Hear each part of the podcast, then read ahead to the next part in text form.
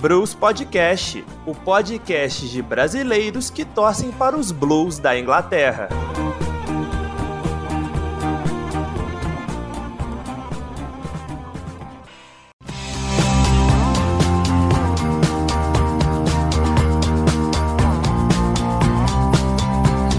Fala galera, tranquilidade? Tá começando o 22 episódio do Blues Podcast, o podcast de brasileiros que torcem para os Blues da Inglaterra. Meu nome é Rafael Mertes e estou aqui com meus colegas Amanda Barcelos e Gustavo Regis. Antes de dar início a mais um episódio do nosso podcast, peço para que vocês nos sigam no Instagram, arroba Podcast, e também na sua plataforma predileta, Spotify, Mixcloud ou Anchor. Aproveite e compartilhe com seu amigo e sua amiga Blue ou que gosta de futebol inglês. É de graça e nos ajuda muito. O Man City venceu mais uma, com direito até gol do criticado Mendy, o time ganhou do Leicester por 2 a 0 fora de casa. O triunfo serviu para consolidar ainda mais o caminho para o título dos Blues de Manchester. Já no resultado mais surpreendente da rodada, o Chelsea perdeu em casa para o West Brom por 5 a 2 e embolou ainda mais a briga por uma vaga na UEFA Champions League. E o Everton perdeu mais uma chance na luta por vaga em competição europeia e não saiu do empate em 1 a 1 contra o Crystal Palace dentro de casa. Já falamos brevemente do que rolou com cada time na rodada e agora quero saber o destaque de cada um para o episódio 22. Fala Rafael, fala Gustavo, fala ouvinte, tudo bem? Meu destaque para esse jogo realmente tem que ser o Kevin De Bruyne. Não tenho como dar esse destaque para outra pessoa, porque apesar de não ter sido um dos representantes dos gols feitos nesse jogo, foram feitos pelo Mendy e pelo Gabriel Jesus, porém, ele movimentou o jogo inteiro, fez passes muito importantes. Kevin De Bruyne é aquilo que a gente já sabe como é que é, movimentação o tempo todo, são passes surpreendentes, inclusive assistência para o gol. E, enfim, ele realmente jogou, teve aquela atuação de Kevin De Bruyne que a gente já estava sentindo falta há um tempo. E meu destaque vai para ele, apesar também de querer dar um destaque para o Gabriel Jesus, que fez um gol no seu aniversário, um gol muito importante também. Fala Rafael, fala Amanda. Diferentemente das outras semanas, o meu destaque dessa vez vai ser negativo. Não tem como dar destaque positivo nessa rodada. Destaque negativo para o Jorginho, que sinceramente fez uma das piores partidas de sua carreira facilmente. A disputa no Chelsea ela é bem difícil assim de, de achar um destaque negativo, mas acho que o Jorginho foi quem mais se, se saiu na frente nessa corrida dolorosa aí.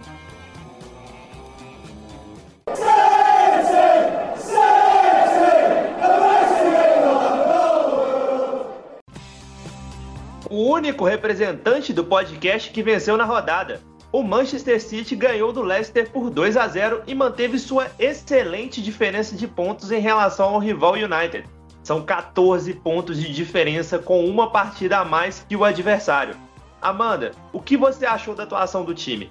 Acha que o Man City será campeão em qual rodada? Então, Rafael, é, a atuação do time foi boa. A gente tem entrado com essa escalação de Walker jogando junto com Rubem Dias e Cancelo. E essa partida foi o Mendy, foi a única diferença que a gente tem tido das escalações da Champions.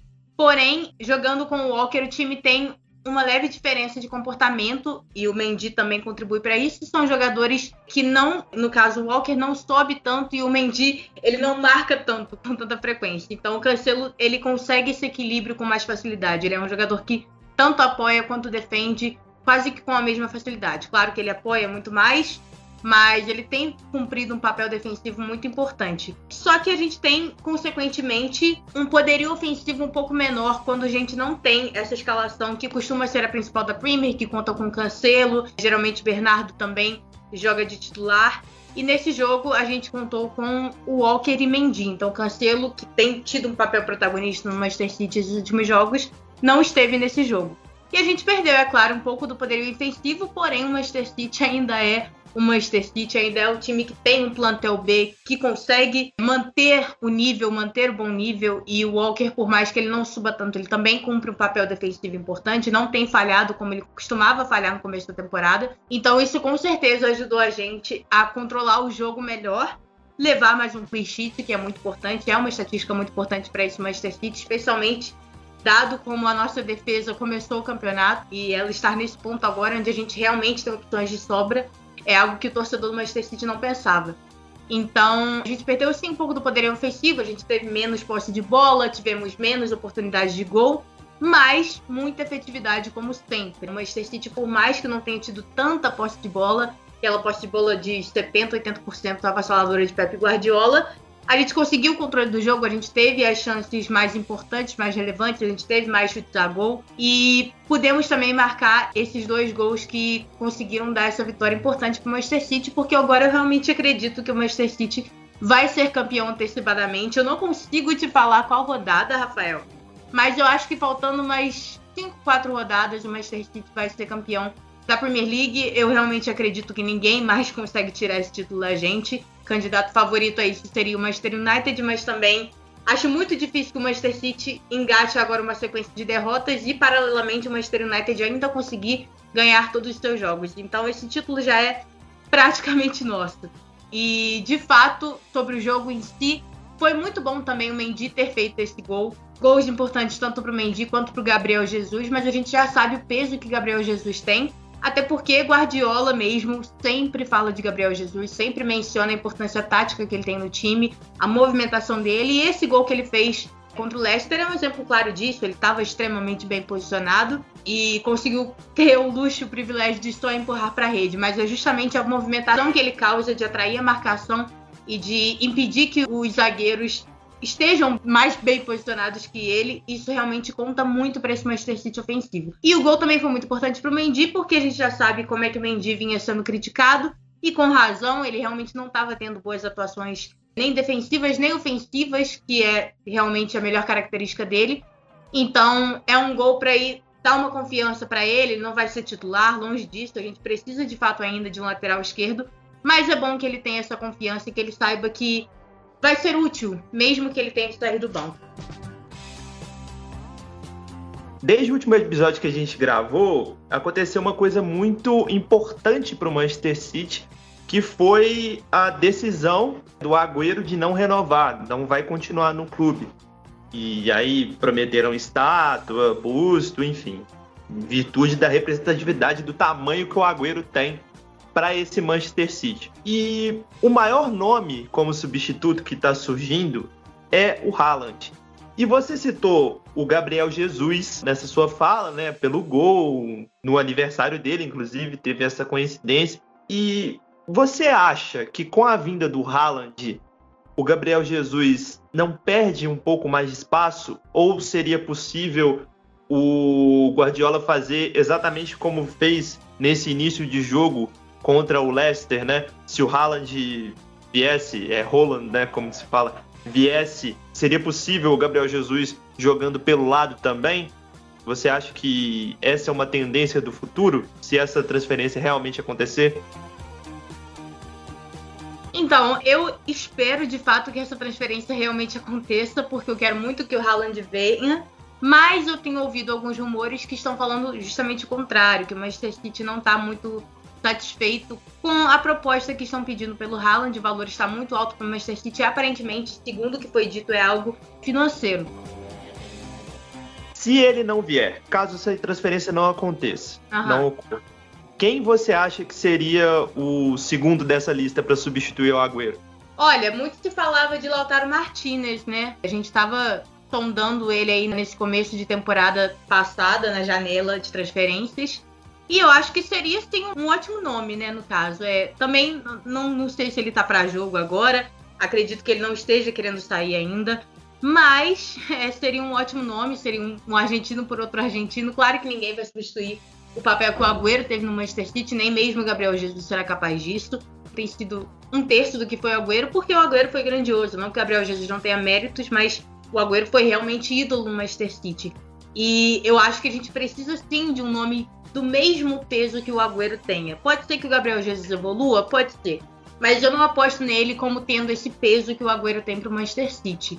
E acredito que o Haaland, pelo próprio currículo e pelo próprio futebol, poderia cumprir essa função, poderia substituir de forma mais adequada do que qualquer outro, enfim, do que o Lautaro, do que o Gabriel Jesus. Mas eu acredito sim que o Lautaro seria um bom nome caso o Haaland não viesse. E se o Haaland vier, de fato, eu acho sim que eles podem jogar juntos, Gabriel Jesus e o Haaland. O Guardiola ele faz muito rodízio, então Nunca se repete uma escalação exatamente como foi no jogo anterior. Muda muito de competição para competição também, então ele teria espaço para render e para fazer testes e para ver como é que sairia esse futebol com os dois jogando ali na frente. Porém, o Gabriel Jesus ele foi moldado na ponta, né? Ele jogava na ponta do Palmeiras, então é a forma como ele conhece o futebol. Por mais que agora desde o Manchester City, Guardiola tenha modificado bastante o jeito de jogar dele, tenha dado mais versatilidade ao Gabriel Jesus. Eu ainda gosto muito de ver o Gabriel Jesus jogar pelas pontas. Eu acho que a velocidade dele é muito importante, o drible também é muito importante.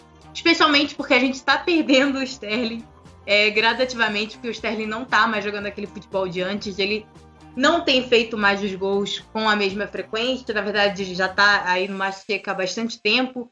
E também não tem tido muito sucesso nas jogadas individuais e nos dribles, enfim. Ele não está rendendo como ele deveria render e como ele começou a render no início da temporada. Então, Espero de fato que o Haaland venha, porque seria o melhor nome possível no mercado para que pudesse substituir o Agüero. E se de fato vier, a gente pode testar. O Guardiola tem essas opções, né? Ele pode testar sem o Gabriel Jesus, com o Gabriel Jesus vindo do banco, pode testar com o Gabriel Jesus iniciando o jogo pela ponta. Então, acho que ter dois times que mantêm a altura, que mantêm o nível de jogo é muito importante nesse sentido também.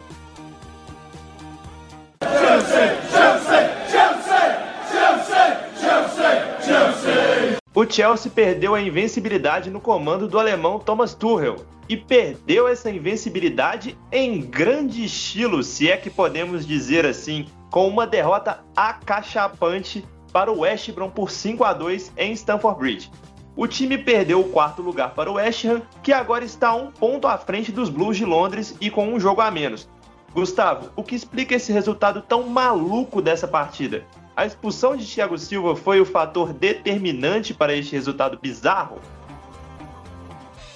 Primeiramente, falar que honestamente nada explica. Nada explica você tomar cinco em casa do, do time do Big Sam. Tem o que fazer, cara. É o vice-lanterna, você jogando no Stanford Bridge, independentemente das circunstâncias, e é o time do Allardyce. Então, não se explica tomar cinco. Embora tenha algumas razões, né? Não vou tentar aqui nem encontrar desculpas, é mais no sentido de procurar alguma coisa aqui para que explique esse jogo tão ridículo que foi da partida do Chelsea. Eu havia falado no episódio passado que o Chelsea dava a impressão pelos jogos de que não ia mais tomar gols. E aí vem o West Bromwich e atropela o Chelsea, descendo por água abaixo daquilo que eu tinha falado. São oito gols nessa temporada que o Chelsea já tomou só do West Bromwich, né? Lembrando que foi 3 a 3 na ida, que o Chelsea saiu atrás por 3 a 0 com o Thiago Silva falhando no primeiro gol. E, foi meio que um repeteco, assim. Me senti vendo o jogo da ida, só que sem o Chelsea esboçando reação. Gustavo, Primeiramente, assim, oi. Só para acrescentar o que você falou, agora você falando ah. dos, desses três aí, contabilizando oito gols, o Chelsea sofreu 30. Então é quase um terço dos gols que o Chelsea sofreu no campeonato foi pro Brom. Doideira isso, pois cara. É, pois é, velho. E, e, tipo, se pegar a quantidade de gols que o West Bromwich fez na Premier League, fica ainda mais bizarro, porque só oito foram contra o Chelsea.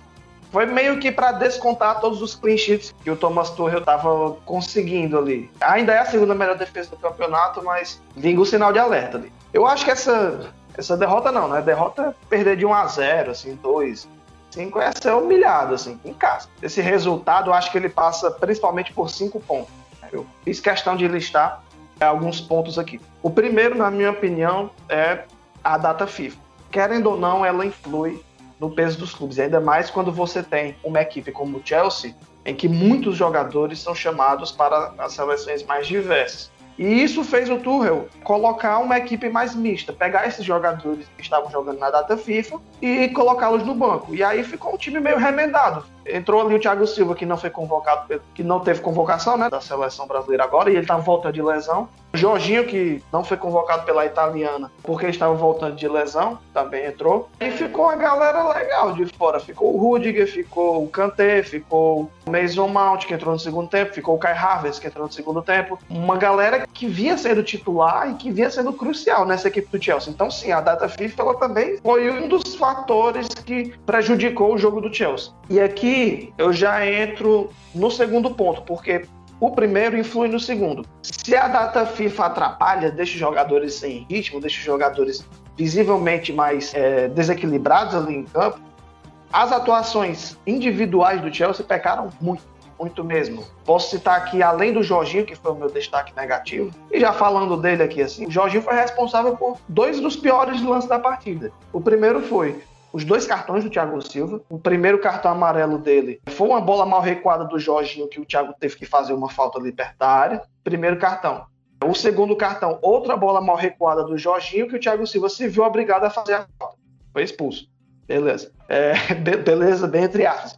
Tem beleza nenhuma. E o segundo gol do West Bromwich na partida também foi uma bola mal recuada do Jorginho para trás. Ele meio que deu uma assistência pro Matheus Pereira. Então ficou isso. O Jorginho, a atuação individual dele desequilibrou a partida, mas não foi só ele. No lado esquerdo, principalmente, ninguém jogou. O Zuma fez uma partida terrível, muito lento na recomposição, e o Marcos Alonso nunca foi um, um exímio marcador. É um jogador de puro ataque e não estava produzindo lá na frente. É, e o terceiro ponto, somando ali com a atuação individual patética da maioria dos jogadores, a atuação coletiva. Porque o Chelsea errava muitos passes e não tinha organização defensiva atrás. E quando o Thiago Silva foi expulso, perdeu-se mais ainda. Porque o Chelsea não tinha um organizador naquele sistema defensivo sem o Thiago Silva. Tá, o Aspiricueta é aquele jogador de liderança, mas ele não é um, um, responsável pela manutenção da zaga. Essa era uma função que normalmente era do Rudiger. E sem ele, né, quando o Thiago Silva foi expulso, ele fez questão de colocar o Christensen para manter a formação,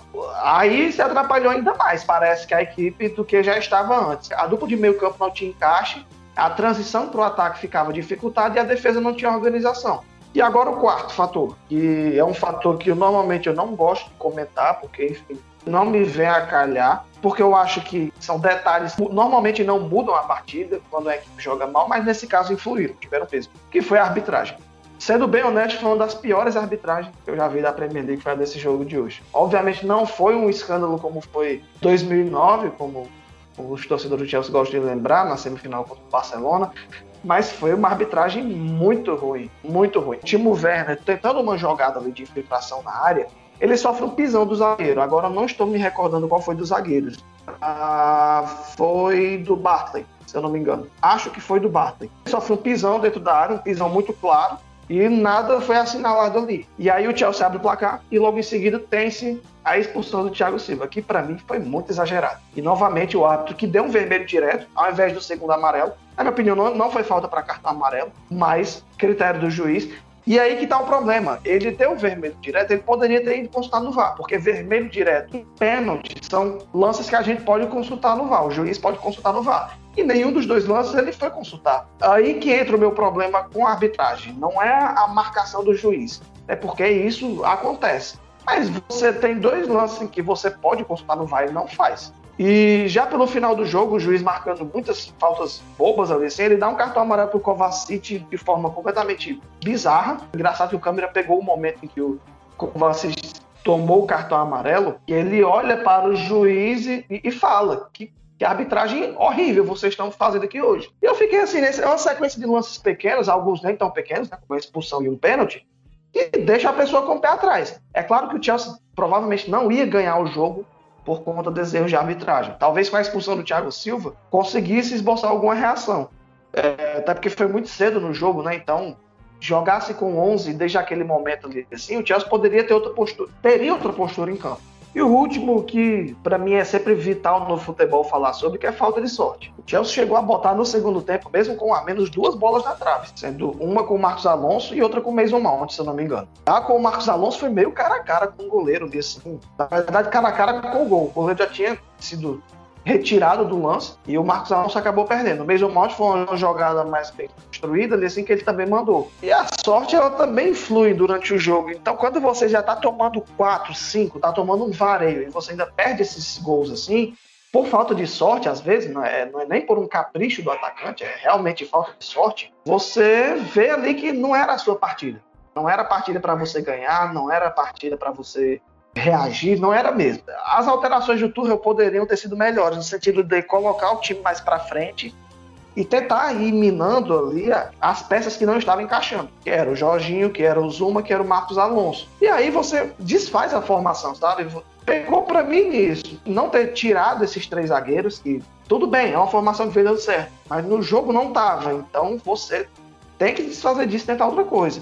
Mas não, ele preferiu ir até o final com a formação, confiando no, seu esquema, nos seus conhecimentos táticos e não deu certo. Espero que isso seja aprendizado para os próximos jogos.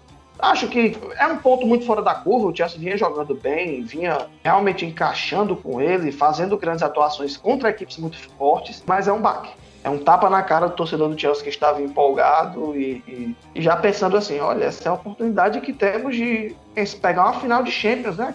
Era esse o nível do torcedor com o Thomas Tuchel, sabe? E isso é um basta, assim, vamos manter o pé no chão e a, o Chelsea luta hoje por vaga na Liga dos Campeões e é isso, assim. E que vier depois disso é louco, porque é mais uma atuação ruim contra o West Brom, que é uma tornou o carrasco do Chelsea na temporada. Espero que não se repita. Tem muito aprendizado na derrota, eu acho que é possível tirar. Enfim, essa é a análise. Eu acho sim que a expulsão do Thiago Silva pesou, pesou muito. Né? Expôs muito a equipe, principalmente a, na parte defensiva, e o Chelsea não criou mais. Mas a verdade é que desde o primeiro minuto o Chelsea não fazia um bom jogo. Desde o primeiro minuto de jogo o Chelsea errava passes, sofria pressão, não conseguia criar jogadas.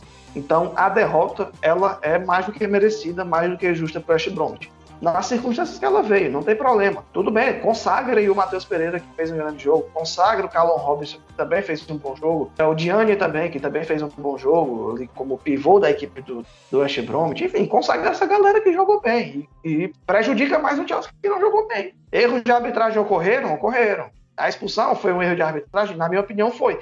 Mas o Chelsea não fez jogo nem para reação de vitória. Assim. Então, a, a, derrota é justa. O, o placar do jogo é justo, não foge do que foi a partida. É, a verdade é essa, doa quem doer.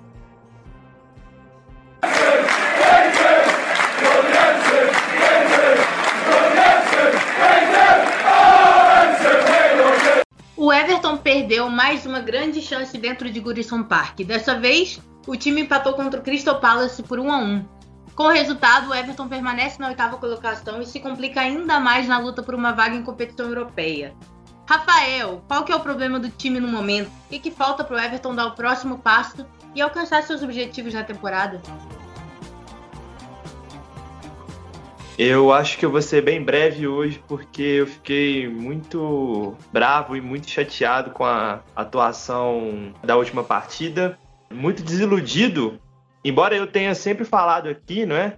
Que a gente fica com o pé atrás, porque o Everton e quase sempre no final acaba perdendo gás, acaba perdendo contato e não consegue alcançar seus objetivos. E é basicamente isso que está acontecendo. Eu acho que vários fatores simples e básicos e racionais podem explicar essa queda de rendimento, como o elenco curto, que é um problema que eu havia alertado desde sempre, né, que o time tem. Infelizmente, o time está sendo assolado, ceifado por diversas lesões no elenco e em um momento tão importante e em peças tão importantes como o do Correr, que faz uma falta absurda para o time o Alan voltou a ter uma pequena lesão novamente, por isso não jogou a última partida. E com essa escassez de peça, é assim que você acaba ficando exposto quando é um elenco que falta qualidade. Mas, além disso, outros times que estão ao redor de nós, como por exemplo o West Ham, que é o maior exemplo de todos, é um time que investiu menos, é um time que parece que mapeou o mercado melhor e está fazendo o papel melhor que o Everton, é uma coisa que a gente fica ainda mais, digamos assim, com mais raiva, né?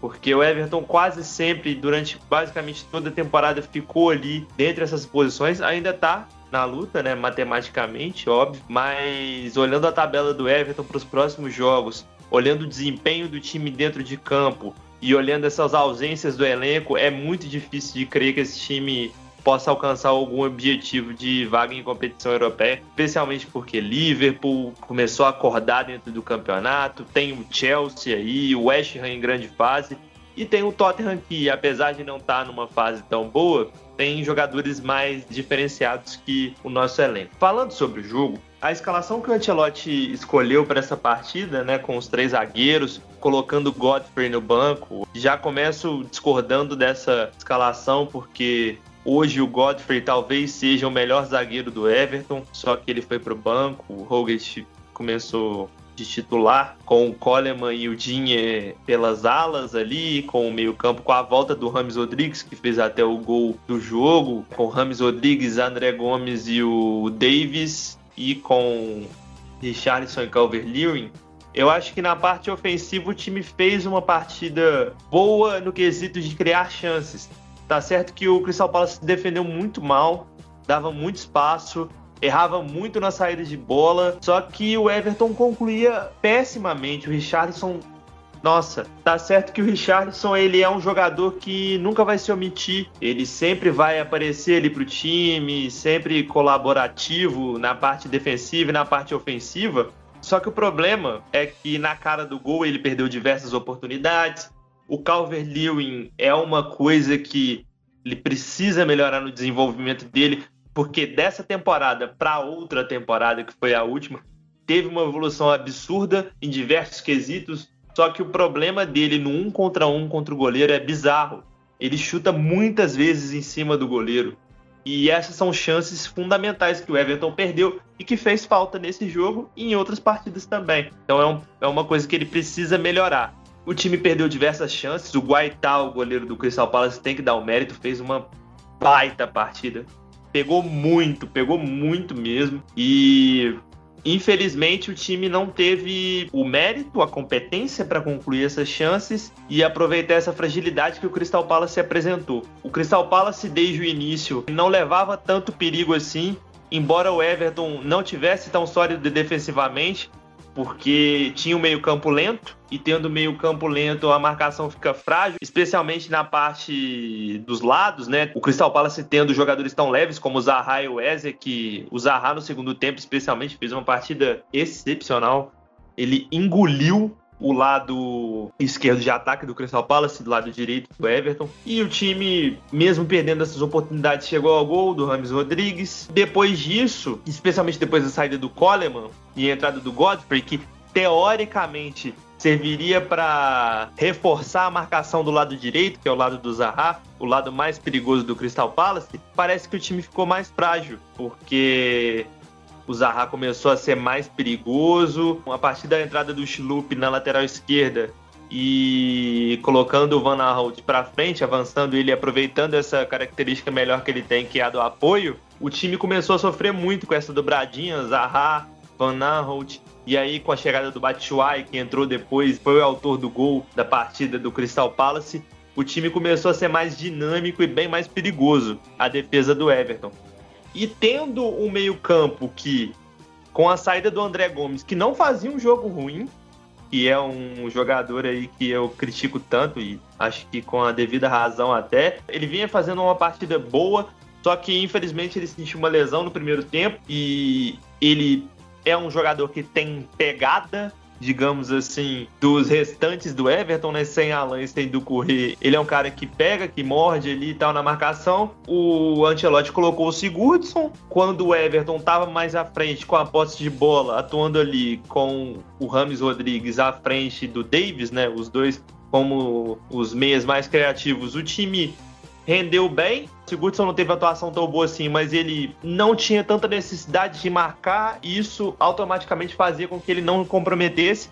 Só que a partir do momento que o time ficou mais sem a bola, a ausência do André Gomes foi sentida, porque foi por aquele lado que o Crystal Palace começou a se criar, o lado do Zaha, e não tendo um volante combativo por aquele lado fez toda a diferença. Mais tarde, o Ancelotti, vendo isso, colocou o Gbaman, que depois de mais de 500 dias voltou a colocar seus pés no campo. Dava claramente para perceber que ele não estava no ritmo do jogo, mas é óbvio que é muito natural isso acontecer, né? O cara não joga há mais de um ano voltar num jogo de Premier League, no meio do jogo da Premier League, assim, é uma coisa muito complicada. Ele sentiu o ritmo de jogo, infelizmente. Mas ainda assim, a fragilidade do time não foi do lado dele, foi do lado do setor ali do Sigurdsson, que estava mais responsável pela marcação do lado direito, que é o lado do Correr, né? E aí é a falta que um jogador como esse faz. Jogador de pegado, jogador de vigor físico e que fez toda a diferença no lance do gol do Crystal Palace e em outros lances de perigo que aconteciam anteriormente, visos que aconteciam pro time para aquilo que vinha. Uma jogada de passes rápidos pelo lado esquerdo com o Zaha, Van Aanholt, achando o Batshuayi, que só teve o trabalho de colocar na frente e bater cruzado. Muito semelhante ao lance que ele teve minutos antes, assim quando ele entrou. E infelizmente o time não conseguiu essa vitória tão importante e acho que é uma coisa interessante e que demonstra a total disparidade que existe no elenco do Everton. O time de futebol tem que saber que vai haver esses problemas de lesões, é inevitável. E que era preciso que o time tivesse mais preparado para isso, para contar com essas ausências, né? Só que infelizmente eu não culpo só as ausências. Eu acho que no caso da criação foi uma criação ok, muito, acho, por demérito do Crystal Palace, porque era um sistema defensivo que estava dando muita oportunidade ao Everton, mais do que o Everton estava criando as situações, mas o Everton não soube é, converter essas situações em, em gol, então incompetência do Everton, mais um ponto a ser notado e mais um ponto a ser treinado por esse time. E também o fato da defesa, né, o sistema defensivo, que poderia ter feito bem melhor mesmo com essas ausências. Acho que talvez a entrada do Oniango poderia ser mais interessante que a entrada do Baman, porque por mais que o Oniango seja um garoto da base, muito novo ainda, e com pouquíssima experiência de futebol de primeiro time, né, de profissional, ele eu acho que seria um jogador mais interessante porque ele tá jogando no sub-23, por exemplo, ele tá com ritmo de jogo. O Baman nem isso. É um jogador que profissionalmente não pisava dentro de um campo por muito tempo. E eu acho que isso também foi um fator para que o Crystal Palace pudesse crescer no jogo. Infelizmente, o do Corrêa não volta tão cedo. A situação do Alan ainda é indefinida, mas o time claramente sente a falta dessas peças, especialmente no meio-campo, mas deveria ter feito melhor. E eu acho que o Carlo Ancelotti tem dedo nisso e poderia ter feito um trabalho melhor em conseguir os resultados, né?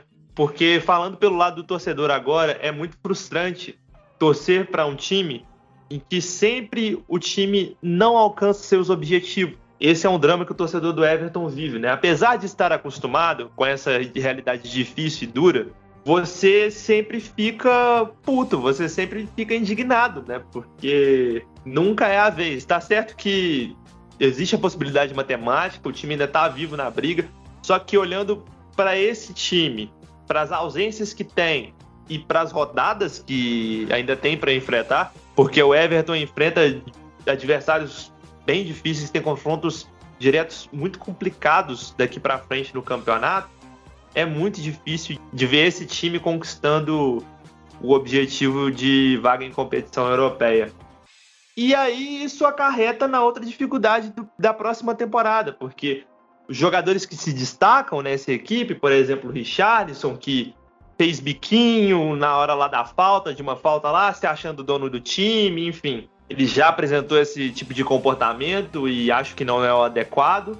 Mas é uma situação como essa, de frustração, de o time não alcançar seus objetivos, de não dar um passo à frente, é que vai fazer com que jogadores do nível do Richarlison, por exemplo, queiram sair do Everton, não estejam tão afim do projeto, e das coisas que o time tem a conquistar. Seria muito importante que o time conseguisse conquistar esse objetivo, porque a partir do momento que não se conquista, o Everton volta a continuar nesse limbo que o Everton se encontra, nesse abismo que o Everton se encontra de sempre estar ali, oitavo, nono, décimo, todas as temporadas mesmo tendo um investimento muito grande. Nas outras temporadas, eu acho que não chegou nem perto disso, porque foram contratações muito ruins que fizeram, pagaram muito dinheiro. Nessa temporada foram contratações muito boas, só que existe o problema do elenco e desses desfalques. Então, a partir do momento que cria esse ciclo vicioso, infelizmente não dá para ver o Everton saindo dessa. Só a partir do momento que conseguir conquistar os objetivos e conseguir evoluir de alguma forma, evidente de fato e não uma evolução de o Everton ficou em 12 na temporada passada. Aí o Everton vai e fica em oitavo nessa temporada, que a diferença é nenhuma, porque o time ainda assim não vai disputar uma competição europeia se terminar numa oitava colocação, eventualmente. Essa evolução precisa de existir e o time precisa alcançar esses objetivos. Então, espero que o Carlos arrume uma, alguma solução da cartola aí, como ele já arrumou em alguns momentos da temporada, e reverta esse histórico do Everton de perder o fôlego no final, que o time ganhe fôlego de alguma forma. É a única esperança de torcedor mesmo. Porque olhando como um torcedor que já viveu todas essas situações, é muito difícil de ver algum cenário diferente. Mas enfim. Fé no Carlo que ele consiga arrumar mais alguma mágica aí, que ele seja magnífico, fantástico, como as músicas que a torcida canta para ele.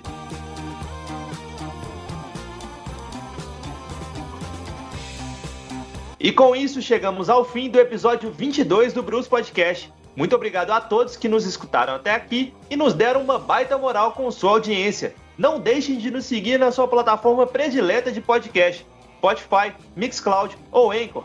Segue nós no Instagram também, arroba Bruce Podcast. Semana que vem a gente está de volta com mais um episódio do Bruce Podcast, o podcast de brasileiros que torcem para os Blues da Inglaterra. Muito obrigado a todos. Tchau. Valeu. Valeu.